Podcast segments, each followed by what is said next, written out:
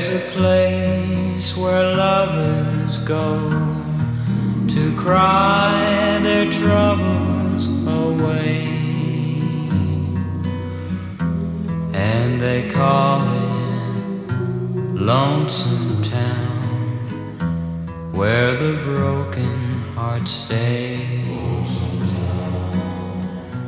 You can buy a dream or two to last you all through the years. And the only price you pay is a heart full of tears. 开始吧。Hello，大家好，我们是一意孤行，我是小林，我是贝拉女士。呃，今天我们又在这个小林家录节目，然后到了这个清明时期的那个天气嘛，就一直在下雨，然后我们就放着这个非常舒缓的音乐，然后开始我们新一期的节目。对，嗯，就是之前有收到一些听众们存存存在着存在着的听众们的留言，并不是我们臆想出来的。对对对，有还是有这么些的。对然后就是说，大家对一些塔罗呀、占卜呀特别感兴趣，而且就是对占卜中的一些那个禁忌，然后包括一些呃讲究吧。然后有有过来给我留言问的，就是那种呃占卜呢到底是线上灵验还是说线下灵验？嗯对，然后想说给我让我们那个捋一个比较清晰的一一期节目，然后来指点一下大家。然后我们就。这次噔噔噔噔噔，然后 然后就就就就聊一聊占卜吧。我们不要这么笑场，好不好？好，就之前两期其实给大家做了这个星盘和八字的科普，就是受到了我们就是存在着的听众特别好的评价。啊，就大家就说听了我们节目以后，还是就是会对这两个体系会有了一个初步的了解。就我有朋友还说，听完我们八字的那期节目，再拿出自己的八字来，真的能看明白一些东西，然后就觉得自己这个节目好像还挺有价值的。哎，我们就贝拉老师，我们那个现在呃，就现代西方占呃西方西方的一些占卜，是不是比较呃流传比较广，大家比较耳熟能详的，就是塔罗牌？对塔罗牌，大家想到占卜，可能第一个想出来的就是塔罗牌吧。嗯啊、对，但其实占卜是一个就是比较大的一个方向吧。呃，塔罗牌也只是占卜中的一个工具，只是说它比较流行，或者说它呃比较被大家熟知啊、但是比如说我们之前提到的这个星盘和呃八字的系统里，也有本身占卜的一个系统，比如说星盘里面有卜卦占星，比如说呃这个八字学说里面有大家常听到的奇门遁甲，啊、它其实都是占卜的工具，跟塔罗其实是差不多的，只是说系统不一样。什么是卜卦占星啊？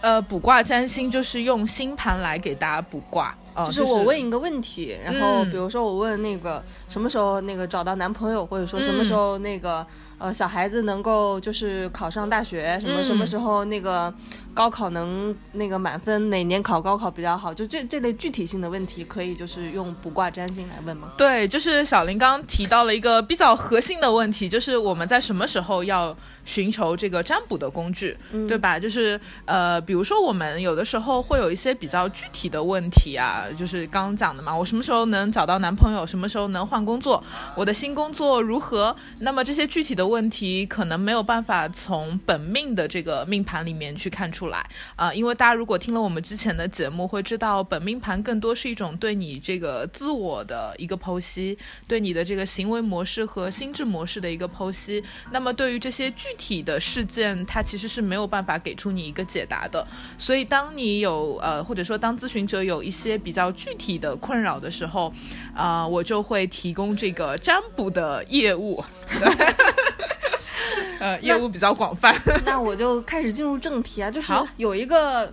就是核心的问题，就是我们为什么需要占卜，或者是说嗯很多的一些咨询者、咨访者来问你的时候，就是说他们的目的是什么？只是说想要了解这个问题的本身呢，还是说他们背后有一些更加深层次的原因来找你？呃，我觉得其实来寻求占卜的话，他们其实没有特别复杂的诉求，他们真的就是遇到了一个特别具体的困惑。嗯啊、就比如说我要换工作了，我拿到了两个新的 offer，嗯我到底该去哪一个？看起来都挺好的，或者看起来都不是特别满意啊、或者是我当下跟这个男朋友的关系好像走到了。要分手的地步，那我到底要不要再去挽回呢？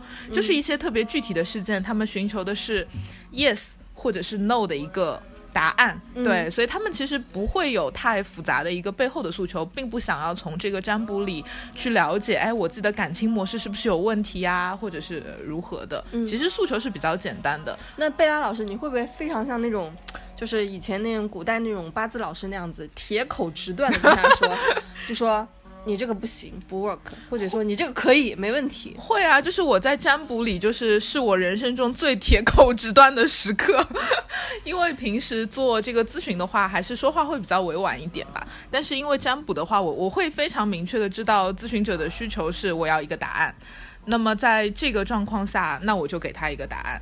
A 和 B 哪个更好？可能我就告诉他 A 更好，呃，B 哪里不好？你跟你男朋友哦搞不下去，他可能外面有小三，哎，能看出来吗？能看出来男朋友外面有小三吗？可以啊？怎么看呢？就是可以从牌面的牌面中看出来啊。哦，就比如说像，比如说，如果是塔罗的话，是不是什么抽到死神，或者是抽到那个塔牌？对，就是塔牌或者是死神牌，那它明显的暗示着你们的关系会突然之间的一个断裂掉，会断得非常的彻底。对，哦，嗯明白。嗯，那我就是想问贝拉老师一个问题啊，就是说前面也说了。呃，占卜就是基于当时当下的一个情境，呃，对未来的某个具体事物进行预测。那什么叫当下的情境呢？呃，就是先来给大家就是普及一下，就是什么叫占卜、很多人觉得占卜很神奇，是不是我要做一个什么法事啊？对，你要那个点就是点灯啊、蜡烛啊之类的，搞点那个鼠尾草什么的，然后对这里搞一下那边搞一下，对，就是像我们电视里看到的那种，好像放狗血对对对，就是像一个祭祀的一个仪式什么，其实啊没有那么复杂啦，就那些都是非常形式化的东西。占卜就是非常简单，就是呃，这个我跟这个占卜者，我们。可能就某一个具体的问题，然后呢，我们处在同一个时空局里面，然后我来为他解读这个宇宙的信息或者是牌面的信息。就这么讲还是有点玄乎，呃，我们一点点来拆解刚刚讲的那个那句话，就是什么叫占卜。第一个关键词就是当下的情境啊、我来问小林一个问题啊，就是你觉得什么叫当下的情境？就如果我你来找我算牌，你在你家，我在我家，你觉得我们在同一个情境里吗？我们在，因为我们的语境是一样的呀。嗯嗯，对啊，就是这就是当下的情境啊。嗯，所以我们其实是在同一个时空里，哪怕你在你家，我在我家，对不对？对啊，没错啊。嗯就是因为，嗯，怎么说呢？就是，呃，我觉得空间其实是可以被超越的。就是一种能量，是不是对？你跟我都在一个语境里面，那这种能能量，这两种能能量是被连接在一起的对。对，就是其实我，比如说我跟小林啊，我作为一个塔罗师，小林作为一个咨询者，我们其实，在不同的空间里，但是我们放在一个更宏大的一个视角里面，其实我们在同一个时空里。对因为在那个时刻，他向我寻求帮助，或者说我跟小林产生了某种程度的连接，那么我们呃会就这个小林当下的一个困扰来进行一个占卜。所以其实我们是在同一个时空里。那么大家听我这么讲，会觉得有点玄乎啊。来给大家讲一个这个，呃，心理学大家曾经就这个占卜给出的一个理论叫同时性理论。这个大家叫荣格，大家可能有听过，他就是非常有名的是弗洛伊德的这个，也不能算是徒弟吧，算是一个、呃、门徒，一个门徒。对对对，就是当然他们后来决裂了，当然后来荣格啊是。撕逼了吗？呃，算是吧，就是因为嗯荣格后来是非常不认可弗洛伊德的那个理论的，但是曾经荣格是非常崇拜弗洛伊德的。为什么不认可他呀？啊、这个我们下次再讲。对，然后这个荣格，荣格很好玩，我们甚至可以开一期节目来讲荣格，因为呃，现在的所有的占星师或者是很多的占星学派啊，都把荣格当做是鼻祖。哦，是吗？不是弗洛伊德啊？不是弗洛伊德，因为荣格他自己是一个非常有名的占星师，哦他也搞卜卦，然后他晚年的时候就搞了特别多神神叨叨的东西，哦对。然后他当时就这个占卜，他提出了一个特别牛的理论，叫同时性理论。这个理论说的就是在心灵和宇宙之间呢。在同一个时刻会有一个神秘交感的时刻。那么，呃，把它翻译成白话文，就是说，只要这个占卜者他的心是非常诚实的，他是非常心诚的一个状态，那么当时这个天空的星象啊，这个宇宙便会呼应啊、占卜者心中那个问题的本质。那么，我作为一个占星师，或者说我作为一个塔罗师，我只是去解读当下宇宙的那个情况，然后我来告诉这个占卜者啊、你的这个问题，宇宙给了你什么样的答案？对，所以其实他就是用这样的理论来进行的。但是荣格其实也非常的，就是非常崇拜玄学，荣格非常玄学，非常玄玄学，对，那很神奇啊！那是不是一些因为因为我不是学心理学，也不是学嗯哲学系的嘛？嗯比如说贝拉贝拉，你的大学本科专业就是哲学系，那、嗯。就你研究来看，是不是这些哲学家、心理学家，他们多多少少都有一些玄学背景？我觉得会，就是很多的呃心理学家，我可能呃，我觉得心理学家跟哲学家还有点不一样。啊、嗯。呃因为心理学还是偏科学的一门学科，嗯。但哲学是纯形而上学的思辨，所以很多的哲学家到最后他要不就疯了。疯了，疯了，对，疯了，对，要不就是呃，他会去信仰某一种宗教，变成一种特别虔诚的教徒，对，会有，然后会疯疯了是指那种物理物理物理上就呃，可能就是气质气质性的也疯了，然后心理上的也疯了，因为他可能没有办法从这种。呃，思辨里面去寻求到最后的一个人生的一个答案吧，所以很多人他要不就疯了，要不就去呃非常信仰某种信仰，嗯有的甚至是信了某种我们看起来像邪教的东西，嗯那也有一部分可能会去信仰这种我们现在所谓的玄学，嗯嗯，就很很很好玩。谁，疯了呀？尼采啊，哦，尼采疯了，对对对对对尼采就疯了，特别特别有名，就特别疯了，就是疯掉了。好了，我们应该扯回来了。对，还有一个就是，那我们扯回来，就是呃，嗯再问贝拉老师一个问题：什么叫具体的事件？就是如果来找你占卜的话，你希望你的占卜者会提怎样一些比较呃不会让你那么为难，但就是又是一些比较好的一些事件占卜呢？呃，首先就是当占卜者来找我的时候，他可能会有一个，嗯、一个潜在的一个一个疑问吧，但是他当时还没有形成某一个具体的问题。呃，比如举个例子吧，有的人他可能会觉得他当下的那个工作他不是特别满意，他很想来看看他的一个工作运势，但是呢，这个东西是很难用塔罗牌去占卜的。哦对但为什么？为什么？因为很这个东西很，你把它拆解开了，你说你要看运势，那你要看你当下这份工作的运势呢，嗯还是说你撇开这份具体的工作，你来看你整个的所谓的这个财运？嗯啊，或者是如果你在这几个月里你有换工作的一个意图，那么你找工作的运势又是怎么样的？它其实是不同维度的一个那这问题。个是比较适合用星盘占卜。这个会比较适合用星盘和八字来看流年，但是呢，他这种情况下，比如说他特别着急的，我就想知道我这三个月会怎么样，那么我就会跟这个占卜者进行沟通，我们要呃共同的商量出一个具体的问题啊，然后最后他可能会告诉我说，哦，那我就是想看我当下的这一份工作，在三个月或者是半年之内的他的一个运势，比如说我的老板会不会跟我产生冲突，我的同事会跟我关系好吗？我的项目会不会呃顺利的进行？那只是局限于这一份工作本身。嗯嗯，或者是我们更细着讲，就是他对于当下这份工作的疑虑，更多是出于他现在手上有一个很重要的项目，嗯这个项目如果做失败了，可能会影响到他整个在这份工作中的一个运势，嗯呃，或者说整个的前途。那么其实这个占卜的重点就会到这个项目本身身上哦所以在占卜之前，我一般都会跟咨询者，呃，进行一个沟通，就是你到底、我们到底要占的是某一个。到底哪一件事一定要非常的小，一定要它的切入点很小，不能是非常大的一个切入点。就不不能说我要看我我想知道一下我二零二零年的运势是怎样。对，这个是太大了。这个太大了，这个是没有办法从塔罗牌去呃进行一个占卜，或者说我觉得塔罗并不是一个最好的工具去面对这样的问题。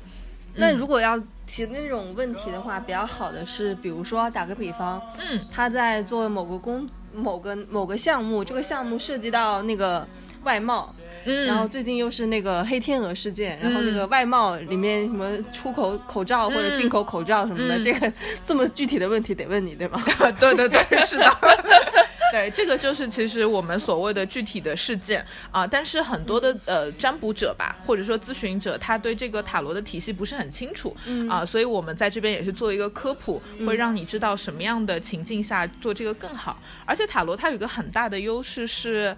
他不需要占卜者提供他的具体的出生时间，嗯。啊，比如说有一类人，他就是不知道自己的出生时间，嗯。啊，他只知道我是这一天生的，但是几点哪个时辰他不知道，嗯。那就注定了他可能没有办法通过星盘或者八字的工具来看一个整体的运势。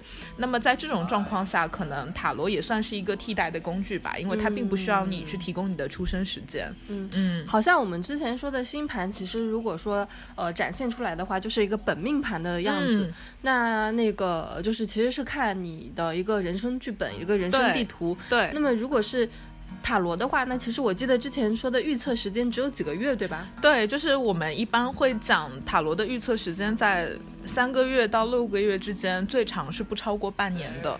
呃，好的，那我们请贝拉老师来给我们科普一下塔罗吧，因为因为我我之前跟贝拉老师其实也有一起学习过塔罗，对，小林什么都跟我学习过。哎，真的很准。像我这种这种半吊子的，然后，嗯我之前我我现在家里也有副塔罗嘛，然后我嗯给我几个，就是给我一些朋友也算过一些塔罗，嗯，基本上都是还蛮准的。超准，然后嗯准确率到高达百分之九十九，嗯然后就不知道这股神秘的力量是从哪里来的。对对对，那那我们来给大家就是普及一下塔罗牌吧，就是塔罗牌就是。就是像一副扑克牌那样子的，哎，其实就是一副扑克牌，呃，但每个每张牌上它都会有一些图画啊。然后塔罗牌呢，它一共是七十八张，呃，大家如果对它有一个简单了解，会知道一共有七十八张牌。那它其实分成了两个部分，一个叫呃大阿尔卡纳，就是大牌，一共有二十二张，那剩下的五十六张呢都是小牌啊。那呃，这个按照数字来的话呢，就是一到二十二号牌，就是二十二张大牌。那剩下的这个五十六张牌呢，又会被平均分成四个组别。这个组别呢，分别是权杖组别、圣杯组别、宝剑组别和钱币组别。那每个组别呢，一共有十四张牌。那这一些五个大类吧，它组成了七十八张塔罗牌。那么呃，大牌里面呢，每张牌都有它的含义。那么组别里面呃也会有一些差别，比如说我们常说的这个圣杯的组别，圣杯可能就更多跟这个感情啊、情绪相关。钱币牌、钱币组别，那你自然而然就会想到一些钱啊、工作啊，呃这样子的一些。一些面相，所以它还是会指向一些不同的地方吧。宝剑呢？宝剑可能就伤害吧，就是当你的牌，无论你占卜的是你的工作还是感情，那如果抽出来全是宝剑牌，或者是很多的权杖牌，权杖就是棍子嘛，嗯，那就说明你这个牌就一看就很激烈，你可能不能够具体的剖析，但你会看到哦，我这个牌面好激烈啊。但如果你去占卜你跟你男朋友的感情，跟你女朋友的感情，抽出来的哇，全是圣杯牌，那么就说明你们其实感情还蛮好的，就是有很多的感情情感的流动在里面。这不禁让我想到，之前我跟我们的一个共同朋友找贝拉老师抽 塔罗牌，要问感情，抽出来的全是宝剑跟对对对宝剑跟权杖，权杖对 然后我们就组成了一个组合叫棍剑。棍剑三人组是吗？对对对，对，就是那位共同朋友啊，一直拿出来被我们说，因为他太有典型性了，哎，他他后来有没有听我们节目啊？可能没听吧，听了可能会来找我们吵架吧，每次都说他。对，然后就是他可能有大概大半年的时间里，就是特别受到感情的困扰，然后那时候得知我在给人做占卜，所以经常来找我抽牌。然后他特别妙的是，他无论是跟抽跟哪个伴那个亲密伴侣的关系，抽出来的都是一样的牌。不是棍就是剑。就而且就是有些牌的出现频率非常高，比如说权杖八，哦杖八我几乎每次给他抽牌都能抽到权杖八，我简直觉得神了。哎，贝拉老师给我们那个分析一下，权杖八跟权杖一二是有什么不一样吗？有很多区别啊，权杖八有八根棍子啊，打打人的力度更大。对，然后而且权杖八是一张还蛮特别的牌，因为呃，大家可能现在看不到牌面啊，那我们到时候公众号可以把这张牌的那个图贴出来，因为它会能看到这个八八根棍子像这个呃天上的这个闪电一样劈过的那种感觉，嗯。所以权杖八也代表了一种呃速度非常快的，嗯。然后就是晴天霹雳的那种感觉，那说明如果你在感情的抽占卜里抽到这张牌，可能就代表你这个感情就很快就唰唰唰过去了。就来得快去得也来得快，去的也快，然后你就很懵逼，就被棍子乱打了一次，乱打然后就过去了。希望我们的共同好友听到不要生气，我相信这么多年过去，他应该释怀了。哦，他就是那个五行缺两两行，然然后星盘也特别纠葛的那一位，哦很干燥，是不是？特别干燥，对，没有没有水和没有木的那一位，对。然后那个呃，接下来请贝拉老师呃给我们听众讲一讲，就是抽牌占卜的一些流程吧。好，呃，就是嗯、占卜的话呢，其实我是线上的卜卦做的比较多。那因为这个受制于这个时地点嘛，很多时候你想算牌了，也不可能我们马上就见到面。啊、所以我基本上百分之九十的占卜都是在线上做的。那么线上做很简单啦，我会要求我的这个占卜者，首先你所身处的这个时空要很安静，你不能有很多的嘈杂，或者是你不要在你的办公室里这种特别杂乱的一个地方。然后呢，在那个时间点里啊，我就会设置一个像是一个开关一样的，就好，从现在开始你要跟我连接起来，我们一一起要去做一个占卜。那么呢，我会让我的咨询者根据我的指示，呃，去报一些数字。啊，比如说这个牌阵需要报五个数字，我会让他报给我五个数字，然后呢，我会根据这五个数字去抽取相应的牌出来。那这其实就是比较呃简单或者是最常用的一个线上的抽牌。嗯呃，那当然你咨询的问题不一样，你要占卜的问题不一样，我所选用的牌阵也会不一样。嗯一般呢，就是也不用你想太多，跟着我的指示来就好了。嗯，好，如果没有牌怎么办呢？啊，对，就是很多人就会问嘛，说我比如说贝拉老师经常出去玩、出去旅行，对那这个时候我可能就没有牌。你身边没有没有塔罗牌对对，带在身上，因为我不可能把牌天天带在身上嘛。为什么不？行？那就会不好是吗？就是有的时候你出去旅行嘛，带着牌觉得不是很方便啊。然后，而且我觉得哦有什么讲究吗？还是要放在家里面这个牌？呃，讲究倒没有啦，我觉得根据个人习惯来。嗯然后我是觉得，就是你带到各个地方去，我我会怕就是这个塔罗的这个灵气灵气可能会散掉啊，哦所以我一般就是我在自己家里算牌会比较顺手，所以我基本上也不太嗯带出去。嗯，那么如其实贝拉老师就想好好玩啦，出去的时候 对 对对对，就是 不要营业。平平时营业太辛苦了，所以出去玩就好好放松一下，对，出去喝个酒什么的 啊。然后话说回来呢。呃，一般我在外面的时候，那有些咨询者想算牌嘛，那我一般会分情况。那有些我觉得没有那么着急的，我可能会说啊，等我回去再算吧。那有一些人他特别特别着急，我我就遇到过这个情况，就是不行，我今天一定要算，因为我我我我他他们是不是在等要做一个决策要？做一个决定啊，对吧就要不要离婚？最呃 离婚、离婚还没有那么着急，着急的是比如说他拿到了一个 offer，、啊，他很想去，但是第二天是这个 offer 的最后一天的截止日期，如果他不答应的话，这个 offer 就作废了。嗯那么他。到今天他都决定不了，他到底要不要去这一份工作。那么这个时候他就会很着急。嗯那么我又没有牌，那怎么办呢？啊，然后我一般就是会让呃做一个算是一个无牌的一个占卜啊，比如我会跟他说，那你现在随随机的提供给我一个数字，这个数字呢可能是你脑中突然蹦出来的八百八十八。对，也有可能是你这个时候你突然你一抬眼，你可能看到你在开车，你前面有一辆车牌号是呃幺幺幺，最简单的，你可能看到一个车牌号，然后他就立马把他脑中想到的第一个数字，或者是你手上有一本书，嗯你手上刚好有本书，你就随便一翻，翻到了一个数字是二三八，你就把这个数字报给我。然后呃，大家如果还记得的话，我有提过塔罗牌一共有七十八张牌嘛。那如果比如说是幺幺幺这个数字，那幺幺幺减掉七十八，那算出来是多少？三十三三十三，对，那我从三十三我就能推断出来，这张牌其实就是权杖骑士。哦，那我可能就会用这张牌来根据他的这个情况来给出他一定的建议。嗯对，因为塔罗牌它有一定的排列顺序嘛，所以你只要给我一个数字，我其实就能知道它代表的是哪张牌。嗯嗯，对，哎，塔罗牌其实也有很多不一样的流派吧？对，塔罗也有很多流派。呃，对，其实所有的玄学工具都有特别多的流派。对，嗯像我们自己常用的塔罗牌是不是叫、呃、韦特牌韦特牌？，对，就是嗯我也建议啊，大家如果刚开始呃接触塔罗，或者是想要学习的话，就是从塔罗呃从韦特牌韦特这个体系开始，呃，因为韦特它其实是一个比较呃偏基础性的一个牌组啊，然后呢相关的资料也会比较多，然后运用的塔罗师也会很多，所以有很多的这个经验在里面。呃，除了韦特牌以外，还有一个特别牛逼的一个体系啊，或者是一个牌叫克劳利托特牌啊，就是我们听这个名字就。感感觉很很厉害。对对对，然后嗯它可能就是一个更复杂的一个体系啦，就是我自己也没有在用这一套体系，因为就是太复杂了啊嗯啊，比如说这一套体系里面，这种是拿来测国运的吗？那么、那么嗯复杂？我觉得是哎，对，因为它可能就是会把占星学啊、数字学啊，甚至是中国的易经都融入进去了，所以它是完全不适合初学者的，或者是呃没有那么。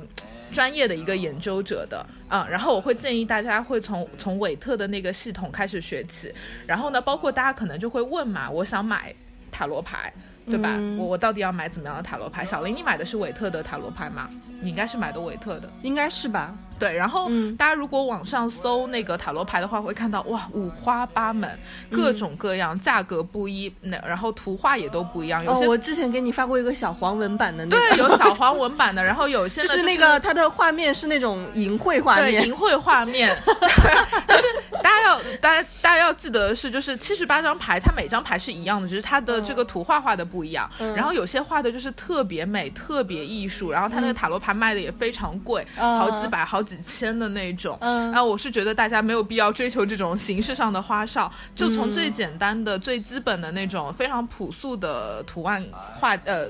开始买起，就比如说我们刚刚讲到权杖八这张牌嘛，嗯如果你买的是那种很艺术形式的，你可能这张牌上都看不到棍子，哦，是吗？对，就是他可能画了一些非常艺术的抽象的图案，那你可能对于你解牌来说就会很难，他就他就他就不画棍子了，对，权杖八它就不画棍子了。他，画八朵玫瑰花吗？因为因为棍子很丑啊，棍棍子很没有艺术性啊。哦。但如果你买那种比较出街的牌，你就会看到真的就是八根棍子在天上飞，嗯。就是你会很好认嘛。你一看、哦，这张就是权杖八，所以大家就是先从这个牌面开始。那当你把塔罗牌运用的很熟的话，你就可以换别的就比较好看的图画了。其实我觉得我一开始用塔罗牌的时候，我就是完全是看看图，对，看图看图说话，说话，嗯就是哎，牌面上给了我这样的感觉，好，就嗯开始开始那个就是开始根据咨访者的一个问题，然后就开始预测或者对是干嘛的。是的，是的，嗯。嗯然后我也比较建议大家就是可以去做养牌这个事情，就怎么养？啊？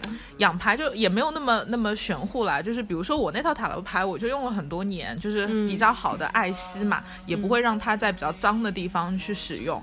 啊、然后如果你这套牌你用的很顺手的话，尽量就不要去换牌用，因为你跟它会有连感接觉感情会有连接，对，哦所以也希望大家可以就是你第一副牌你可以好好的去挑选，然后选完以后呢，你就一直会尽量的多用这同一副牌，然后你会越用越顺手的哎，。拜拉老师，嗯我我买的一副塔罗牌里面，里面有七十八张牌，但是还有一些好像是没有什么意寓意的一些牌，那些牌是干嘛的呀？嗯，对，它有些牌它会给你那个多出来的几张牌。哦那塔罗其实是一个很玄乎的一个东西啊，就是那些牌你其实可以自己去定义。嗯嗯，你可以去自己去定义，就是它，比如说它是一张代表空的牌，嗯你也可以混在里面。然后当你抽出来抽到空牌的时候，嗯你可以赋予它意义。嗯，对，但是我是建议大家初学的话就不要搞那么复杂。哦那那那些牌能够送人吗？可以啊，送啊，你要送给谁？你要送给谁？就空空的牌嘛，就没有用，能够拿能能够可以。赠予给别人可以可以，然后它还有哦一个很实用的目的，就是当你比如说不小心遗漏了中间的某一张牌的时候，嗯。你可以把它补上去，因为它背面哦。看起来是一样的嘛。哦，对，所以它这是它比较实用的意义。OK 对。，嗯，就是我记得之前贝拉老师有跟我说过，塔罗就像是打游戏一样。嗯那怎么塔罗跟打游戏怎么样去连接呢？就是其实很多人会来问我说啊，贝拉，我觉得你如果会算牌的话，那你很厉害啊，你可以生活中遇到大事小事都自己给自己算一卦。嗯其实想跟大家说的是，呃，我基本上不给自己算牌，嗯呃，包括小林可能也有感触，就是刚买来塔罗牌会什么大事小事算一算，但其实现在也不大算了，现在完全不敢算，因为太准了。太准了，对吗？对，其实嗯、不想知道那么多然后包括也有人会说，哎，如果你算出来说我这。这份工作不好，那么我是不是就是绝对不能去？嗯我可以改变这个情境吗？其实想跟大家讲的是，塔罗其实就像打游戏一样。大家如果打游戏的话，会知道可能会有很多支线任务嘛。嗯啊、你除了主线有很多各种支线啊、然后你有的时候你想走，你想打这条线的时候呢，你可能会来找我算个牌。那我告诉你哦，这条线如果你往下走，你打到最后会是什么样的结局？那么这个结局，呃，可能对你来说很有诱惑力，那我去打。可能对你来说，你觉得挺没劲的，那我可以不打，我可以换一条线去打。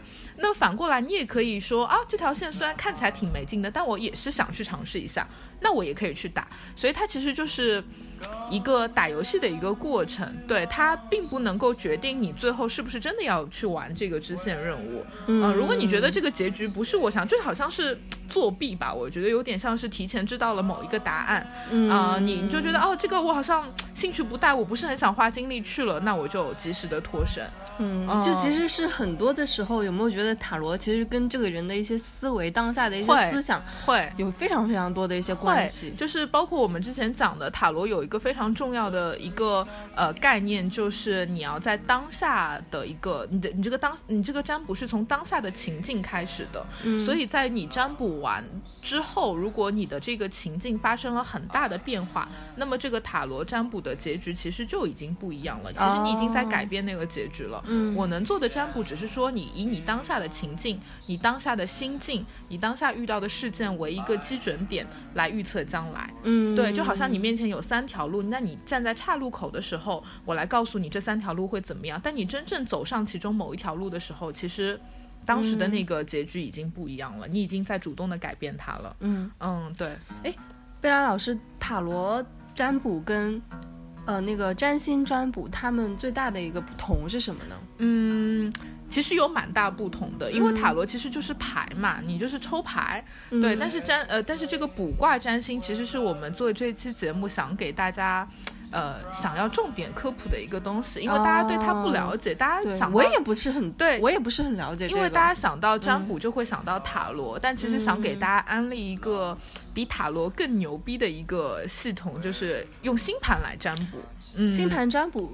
呃，是不是说，呃，像那种奇门遁甲一样，是起居于现在这个时刻，对不对？对对，是的。就比如说来给大家呃简单科普一下这个卜卦占星的一个运用层面啊，就是嗯这个东西特别牛逼，牛逼到其实是。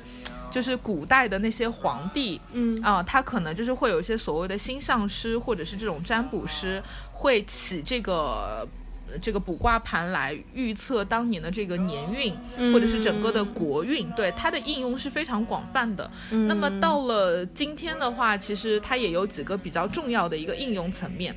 嗯第一个应用层面叫疾病盘，嗯啊、疾病盘来给大家讲一下疾病盘怎么用，就是比如说我我今天生病了。我觉得我生了一个挺挺严重的病，然后呢，我就以我自己感知到我得了这个很大的病，或者说我真的倒下的那一个时间，我来起一个天象盘，嗯对，然后我从这个天象盘来推演我这个疾病大概会往什么方向去发展，会变得更差，还是说很快的会好转？嗯对，这是其中的一个。然后包括呢，就是大家可能呃，比如说赌博嗯，这个东西叫竞赛盘，就是竞赛盘什么什么赌博盘赌赌博啦，然后或者是哦赛马啦之类的。那就是澳门的人应该很喜欢。对，就是他们可能就是你在赌博之前，你就在这个时刻我要下注了，然后在这一刻我起一个盘，赌球，对，然后我来看到就是我这个我应该怎么赌，我应该选 A 还是选 B？对，它其实可以用这个天象盘来算出来。贝拉老师，可惜今年欧洲杯就是没有延迟了，嗯不然你应该会接到很多业 业务赌球。对，赌球，对，但是我不建议大家运用这样的工具来赚钱啊，这个不大好，对，这不大好，嗯对。然后最最最最常见的就是我们叫顾问盘，也就是嗯说你询问一个具体的事件，这个跟塔罗很像啦，嗯啊，我跟我男朋友的关系，对吧？我我这份工作大概会怎么样？我的新工作会怎么样？这其实就是比较典型的一个顾问盘。哦那么，如果你要做卜卦占星的话，其实也是要有一个具体的时刻嘛。嗯很多人就说，那你这个呃盘，你这个盘到底是以哪个时间点来起的？那其实就是呃，这个东西说来也蛮玄学的。就是比如说你，你可能假设举个例子啊，小林跟我说啊，我好像跟我男朋友之间有一些那个冲突，但这个冲突可能持续了挺久的。但你可能突然有一天你跑来找我说啊，你来帮我看看我跟他的关系怎么样？嗯对，他其实就是以你有非常强烈的诉求，想要知道你们的关系会走向何处的那个时间点来起盘，嗯，对，那他是精确到分的，对吗？会精确到分。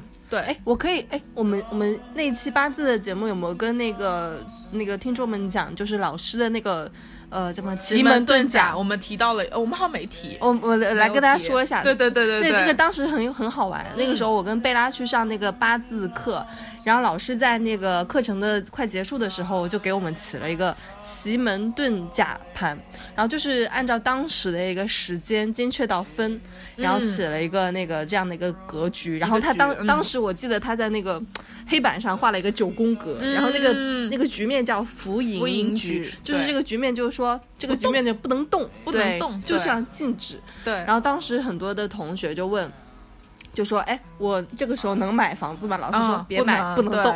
对对，那这个时候能离婚吗？不能，不能别动。动不了，对，就通通都动不了。这个时候能不能就是那个把店给关了，因为亏钱，不能不要动。所以就是在那个时空局里面，你问的所有的问题都是不能动的。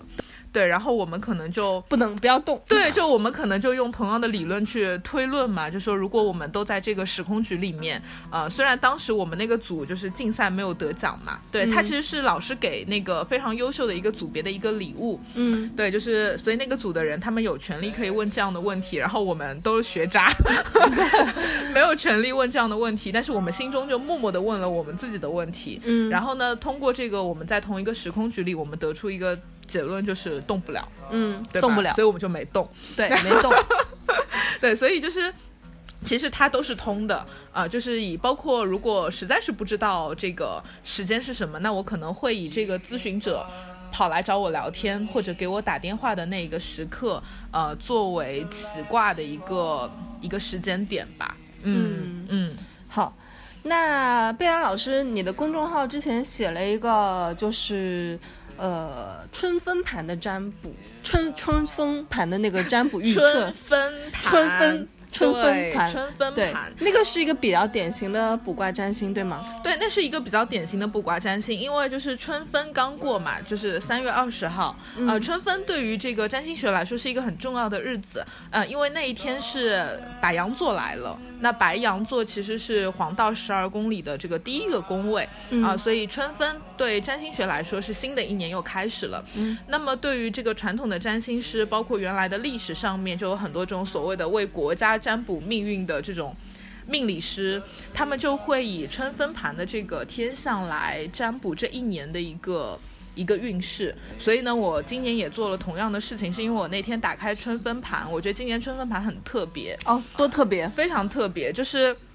就是你以二零二零年三月二十号的这个十一点五十分，为什么是十一点五十分？因为那因为那个点太阳进入白羊座零度零分，哦，那个时候刚，刚进去，刚进入零度零分，所以那个时刻哦开十一点五十分就是正式的进入了春分。哦，对，然后呢，我看到这个天象盘里，呃，就是其实我就是以那个点生成了一个盘啊，嗯大家很好理解，就是如果你是这个时间点出生的，这就是你的本命盘。嗯啊，然后它会不停的每分每秒都会变，然后呢，我就看到了这个太阳和凯龙星完全合相在一起，啊，给大家科普一下哎什么是哎凯龙星吧。给大家简单简单简单科普一下，因为凯龙星算是一颗小行星，嗯呃，但是凯龙星还蛮重要的，你你了解吗？你了解吗？我之前了解啊，就是说是代表以前的一些创伤。对对对对，就是嗯可能代表一个这个业一个业力业力或者是前世的一个创伤。对举个最简单的例子啊，如果大家的这个本命盘里这个凯龙星掉在了一宫，那一宫呢可能简单的代表的的就是大家比较小时候的早期的一个生活的状况。嗯那么如果你的凯龙星掉在一宫呢，有可能你小时候生活的变动会比较多，哦可能父母不是特别和，或者是你小时候就觉得老是搬家，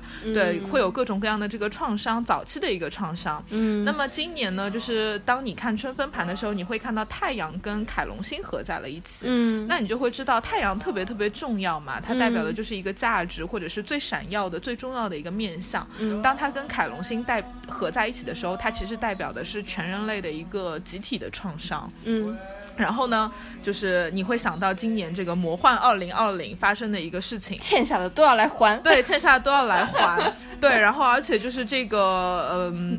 特别是在这个春分的那个时候，又过了几天，三月二十四号的时候，嗯那这个新月白羊座的新月来了，新月其实就是日月合相。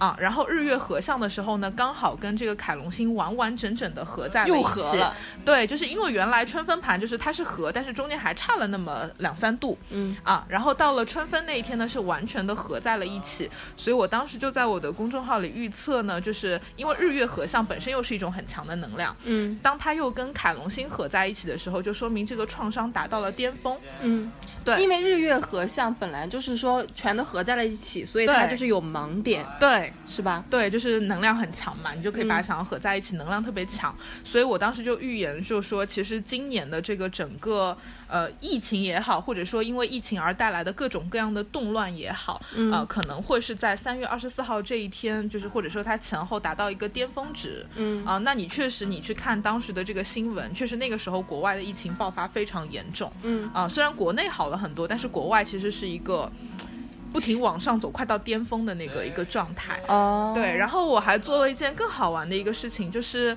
呃，日月这个它跟凯龙星合在一起嘛，大家知道这个星盘里会有一些比较重要的相位啊，嗯。啊、比如说这个合相是一个重要的相位，那么对冲就刚好对嗯。面对面的也是一个重要的相位，然后包括九十度也是一个很重要的相位。嗯。我就是做了一个很好玩的实验，就是我往前推，嗯。啊、我推到大约是在一九年的十二月二十多号的时候，嗯。当时日月合相在摩羯座，嗯。跟凯龙星精准的成九十度的相位，嗯。啊，九十度是一种非常严重的冲突的相位，相形，对，那你就会想到这个时间点，其实刚好是这个新冠的疫情爆发的时间，呃，十十二月月底，十二月二十。多号的时候，那个时候好像还没有没没有没有那个对就是好像没有爆发，但是大家都还不知道，但是肯定是它的就是那种什么呃，就是故事线已经买好对，了，故事线已经买好了，对，可能在武汉可能已经有了一些病例，只是说还没有那么的严重，大家我们、嗯。我们在上海可能并不知道，不知道，嗯，对，然后就是我就刚好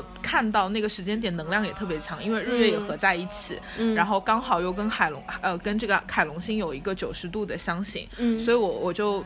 呃，如果按照这一套理论去预测的话，那个时候因为在这样的激发下，嗯。这个故事线开始就是变得饱满，然后开始爆发。对，那个时候其实一些前期的一些铺垫，其实是在十二月底那段时间铺下来的，对对对，包括一些呃什么那个海鲜市场对海鲜市场，对，嗯差不多就是那个时间点吧。嗯然后呢，我又往后进行了一个比较简单的一个推测，就差不多会到今年的六月底、七月初的时候呢，呃，这个凯龙星啊、又会跟日月形成九十度的相位，因为凯、哎天对又会形成九十度相位。嗯，但是我我个人觉得是不是呃九十度相位相形是比相合要更严重的？会更严重一点。那就是说对六月那个时候会更加严重呃，还行，但是因为那个时候日月没有重要相位了。哦对，日月散开来了，只是说这个凯龙星会跟太阳形成一个九十度的相位，嗯那么其实就会比之前的日月凯龙都合在一起要明显轻了很多，哦，稍微轻一点。，对，所以我差不多预测会在六月底、七月初的时候，这个紧张的情绪会一直往下走。嗯，然后差不多到今年的十月头的时候，凯龙星会跟太阳城这个一百八十度的相位。啊，然后它刚好是对冲，对冲也不是很好呀。对冲也不是很好，但是它其实已经慢慢的在缓解了。嗯然后之后其实就呃很长一段时间，今年就没有再也没有紧张相位了。哦所以我觉得到了十月份以后呢，就是差不多现在我们遇到的这些难题，基本上就会被解决个七七八八了。嗯对，所以基本上就是我觉得在三四月会达到一个巅峰，然后之后其实是一路往下走的一个状态。，OK，对，就是简单的以卡龙星来给大家讲一下怎么样做这个。这个卜卦占星的一个占卜。那么其实放到小的事件上面，其实也是这样的一个思路啦。啊贝拉老师有没有偷偷瞥一下二零二一年？还没有哎，等二零二一年再看吧。说吧，走一步算对，一走一步算一步吧。今年已经那么难了。对好，哎，就是呃，贝拉老师做了那么多的一些那个占星咨询，然后一些占卜、卜卦什么的，然后你们你的那个咨访者都说什么样的反应？他们都说准还是不准？嗯，他们肯定有一些，就是比如说一些事情发生以后会肯定会回来跟你说嘛。对对对，就是其实大部分还是非常准的。嗯当然，我不是说我自己多么厉害，因为我只是一个解读者吧。因为这个牌并不是，大自然的搬运工。因为这个牌并不是我抽的，对吧？嗯是这个占卜者告诉我数字，我只是抽出来，然后我通过解读。当然，这个解读也需要你有一定的这个解读的经验，或者是你需要有这个灵感，你能把它解读出来。嗯大部分我觉得都还是挺准的啊，但是呃，也是很想跟大家讲的，就是不要特别迷信这个占卜到底是不是完全准确的。我觉得世界上没有什么占卜是完全准确的，嗯啊，因为如果你人什么都能占卜出来的话，那也真的蛮恐怖的啊。然后会有一些情况会占出来不准的一个状况，比如说。呃，我的这个占卜者，我让他在一个安静的环境里，但他实际上在一个非常嘈杂的环境里，然后或者心思特别的浮躁，嗯没有定下来，那么这个时候可能站出来会不是特别准，嗯或者说他呃反复的就问我同一个问题，今天呃帮我看一下我跟我那个男朋友的状况，我跟他讲不好，然后第二天不死心，你帮我再算一卦吧。嗯那么如果一个问题在短时间内反复问的话，也会出现一一种呃不准不不准的一个情况。嗯，其实我是其实我是觉得，呃，这个占卜者对这个事件赋予了太多的执着，嗯太执着了，所以最后。我觉得塔罗特别玄学的地方是你抽出来的牌其实就是你内心的一个反应，嗯你越执着，你抽出来的牌就显示出就是你就真的很执着。有的时候我去抽这个牌面，我我说我跟咨询者说，我看到的不是你们这个关系的走向，我看到的是你对这段关系就是怎么都不肯放手。对那么在这种状况下，我其实给不了你什么建议，因为我看到的全部都是你个人的执念，所以就是大家还是要放掉这个执念，以一个非常诚心的态度去占卜。那么这个时候塔罗牌才能给你一些指引，或者说这个时候我给你的建议，宇宙给你的建议，你才能够听进去。否则的话，你看到的永远都是自己的执念，执念。因为抽牌的人是你，对所以说就是可很可能就是看到的牌面都是你自己的一些思想，是的是的所以就是不并不客观，很主观并。不客观。对，而且这个时候，其实我给你的建议，你也不会听进去；宇宙给你的建议，你也并不会听进去，因为你就是完全陷在自己的一个。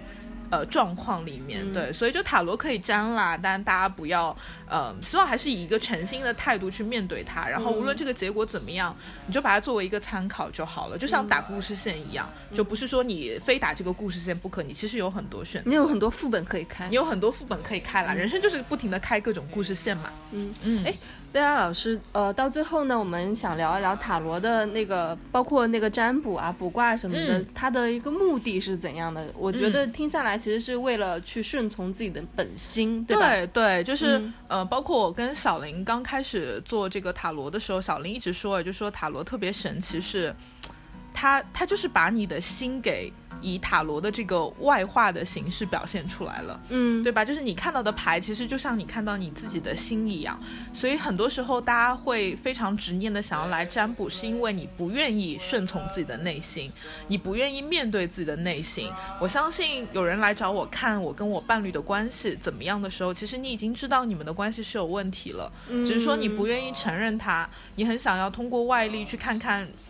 就想否认自己吧，就想否定掉说我们的关系其实还 OK，但是牌抽出来就是那么的真实，对，抽出来就是会显示你们的关系不 OK，、嗯。所以很多时候，嗯、我觉得大家要慢慢的去，嗯，去不要那么依赖就是占卜的一个工具了，就是嗯还是要看看自己的内心，对，你要更能够接纳自己，或者说要多看到自己内心真实的一个想法，去跟自己做一个真实的链接，而不是非要通过这个塔罗这样的一个外在的一个工具。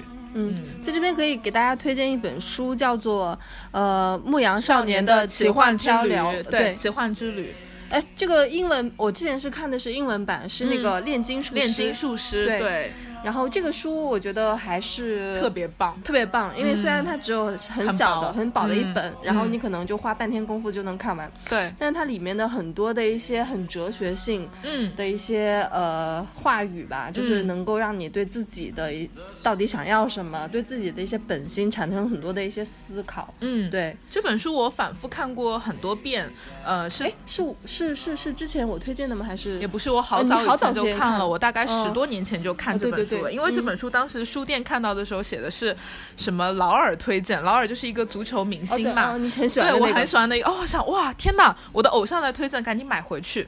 然后就没有想到这本书给了你特别特别多的一个指引，因为这本书反复的告诉你，你要听从自己的内心。就当你听从自己内心的时候，所有的人都会来帮你，所有的事情都会来帮你我。也是，我应该嗯是在也好多年一了吧？五年还嗯一六年的时候，我是看了那个英文版，叫《嗯炼金术师炼》。金术士就是嗯其实是同一本书啦，只不过那个一个中文跟英英文的译名会不太一样。对那我看完以后，就是把里面的重要的一句话，对呃纹纹身纹在了身上。嗯，对，这句话叫 follow the omens，对，对就叫听从预兆，翻译过来的话，对不对？其实我觉得换一个意思，其实也是说是那个顺从本心。对，就是其实预兆这个东西并不是一个外在的一个牌或者是一一张盘，其实这个预兆就在你的心里。我觉得就是我们跟宇宙本身就是连接在一块儿的。哎，我们到最后总是要提升一下。哎对，然后这本书非常非常推荐大家去念一下。对，然后是那种你在人生的每一个艰难的时刻，或者是要做抉择的时候，都建议大家去读一读，然后你就可以去遵从自己的内心，去看到老天给你的这个召唤和预兆，然后做出最顺随自己心意的一个抉择吧。再再提升一下，好像跟我们一意孤行的宗旨一模一样常。一样哎，对，就是非常一样，就是要一意孤行抵达内心。我们真的很厉害啊！我我觉得我们两个人以前高考的时候写作文应该能写得很好，总分总总分总结构对，然后永远不忘点题，扯得再远都可以扯回来，对不对？那好，嗯、今天就先这样，然后期待我们下一期的一些节目。下一期要预告一下吗？预告要预告吗？给大家给大家留一个悬念吧。反正下一期节目也会特别好听。我们我们总是我们的目标是给大家这个玄学大礼包，对对，身心灵全家桶，身心灵玄全家桶，玄学玄学当红炸子鸡。对，然后就是也希望大家可以关注我们的公众号“一意孤行行”，然后也希望大家可以给我们的公众号或者是电台可以积极的留言。如果你喜欢我们节目的话，可以留言给更多人看到。对，然后可、也可以转发，让更多的人看到我们 玄学女团。给我们玄学女团打打 call。对对对对，然后那我们今天就这样喽。好拜好，拜拜い大停電の夜に君は手紙